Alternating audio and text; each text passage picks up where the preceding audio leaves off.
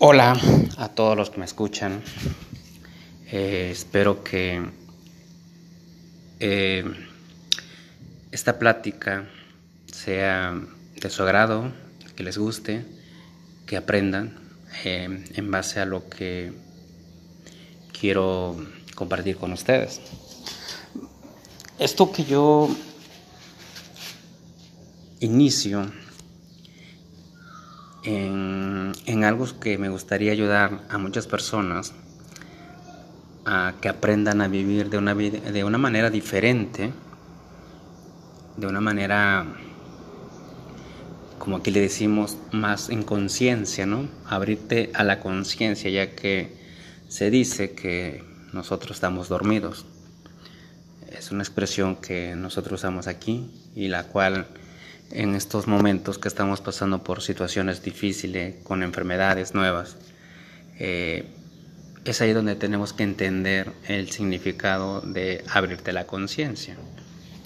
Entonces, eh, esto viene arraigado a costumbres, leyes, tradiciones, que incluso nuestros padres han, han influido la sociedad, la religión, en nuestras vidas.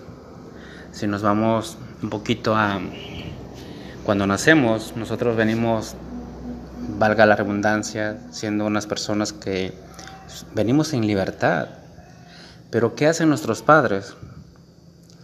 Eh, nos meten a su religión, la que profesen o profesan, católica, cristiana, atalaya y demás, sectas también hay.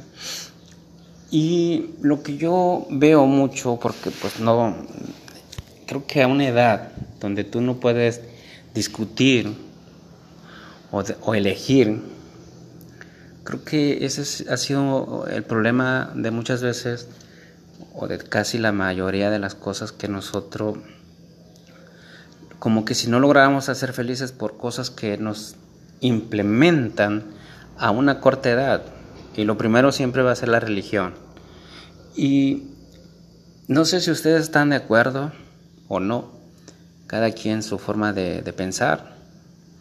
Pero en algunas religiones le quitan a los niños esas... Eh, prácticamente la infancia. ¿Por qué? Porque no los dejan ir a fiesta, no los dejan ser una piñata, eh, no los dejan festejar lógicamente su cumpleaños, cosas de esas que porque eh, a Dios no le gusta.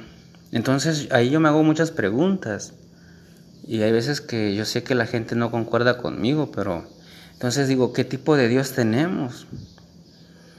Que nos quiere tener esclavizado a que estemos orando, a que estemos eh, con miedo, que si hacemos las cosas mal va a venir un castigo divino. Y ese ha sido parte de por qué la gente está muy arraigada a la religión por, por miedo.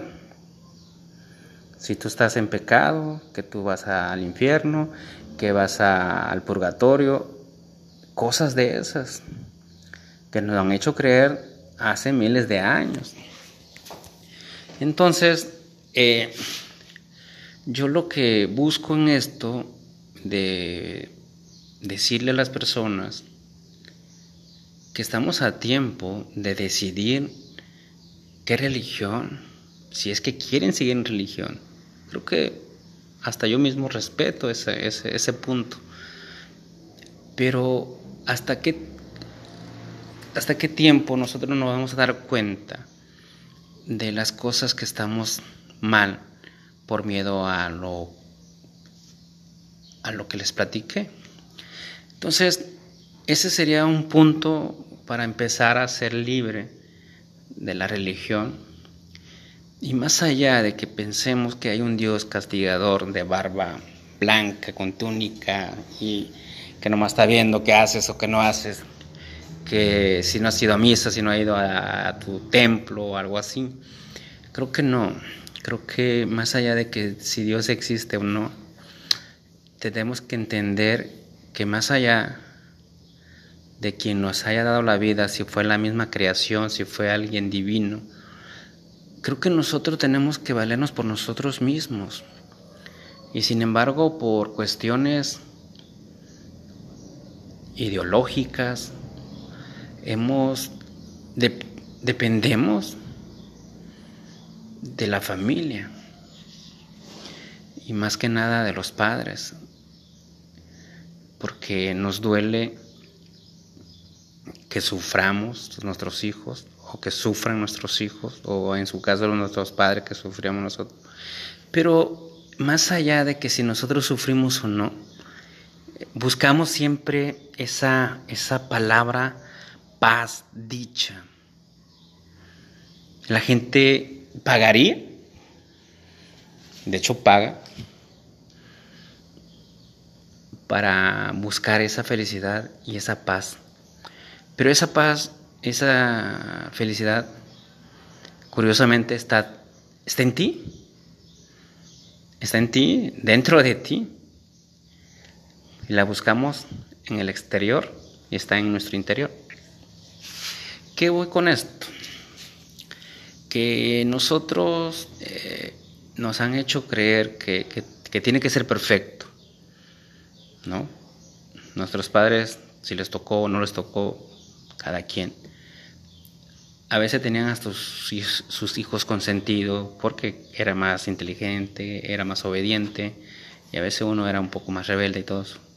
Pero creo que esa es una esencia tuya y si fuiste de los rebeldes, fuiste de los míos, no te sientas mal. Creo que es una esencia muy bonita porque algo nos llevaba a rebelarnos ante esto que estamos viviendo. Y, y qué voy a, con las personas que eran como el consentido. El consentido tenía que hacer, porque ya, ya se había ganado el lugar del niño bueno, del portadito, del que lleva 10. Entonces él tenía que seguir una, una, regla creada por él mismo para que sus padres estuvieran orgullosos de, de sí, de él, vaya. Entonces, no se divertía, no salía a pasear, no salía a echarse unas cervezas con los cuates, con eso. ¿Por qué? Porque era el niño bien portado el que estaban orgullosos toda la familia, ¿no? Hasta las tías, ah, mi sobrino, el consentido. Y uno, como era un poquito vale madre y todo, pues, ah. ¿Y aquel dónde anda, no? Ya sea en la calle, ¿no? Entonces, pero era lo más bonito porque nosotros, los que fuimos rebeldes, digo, los que fuimos, era eso de que nos divertíamos a nuestro modo, valiéndonos madre. ¿Qué chingado importa si eras el consentido o no? Te divertiste. Hiciste lo que quisiste, te metiste lo que quisiste. Y no estamos para estar ahorita de que, ah, yo me arrepiento. Ya lo que se vivió, sí vivió. Entonces, hay que aprender a, a querernos. Y si cometimos errores, fueron errores que nos enseñaron. Y, y siguen habiendo errores que nos siguen enseñando porque somos humanos.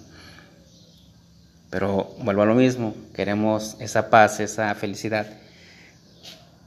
Y esa paz y esa felicidad, la dicha, la vas a encontrar cuando te empieces a querer a ti mismo y no depender de personas, incluso de familia. Y cualquier problema insignificante mandará la chingada. Es todo. Ah, pero oye, ¿cómo? Si mis hijos, es que ellos están tomando decisiones.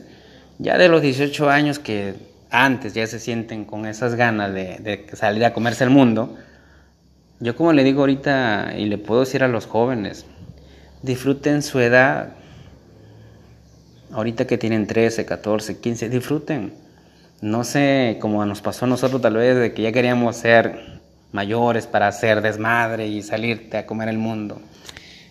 Y conforme vas viendo, más te vas eh, dando cuenta que estabas viviendo una etapa, una maravillosa. Había un programa que antes se llamaba Los Años Maravillosos. Y los años maravillosos es eso, de, la pubertad, donde empiezas a experimentar donde te haces pregunta qué es la sexualidad, qué se sentirá tener una intimidad, una relación. Pero ya después de eso, ya que lo vives, ya viene, ya ves un mundo gris. ¿Por qué? Porque te fuiste muy rápido. Entonces, eh, espero esto, voy a estar haciendo esto, estos podcasts, espero que me salgan bien y compartirlo con las personas que, que, lógicamente quisieran dar un paso hacia su vida al frente, lógicamente, diferente en la forma de pensar. Es lo más importante. Eh, voy a estar subiendo más constante estos podcasts estoy aprendiendo y cada vez quiero que entiendan lo que es un despertar a la conciencia.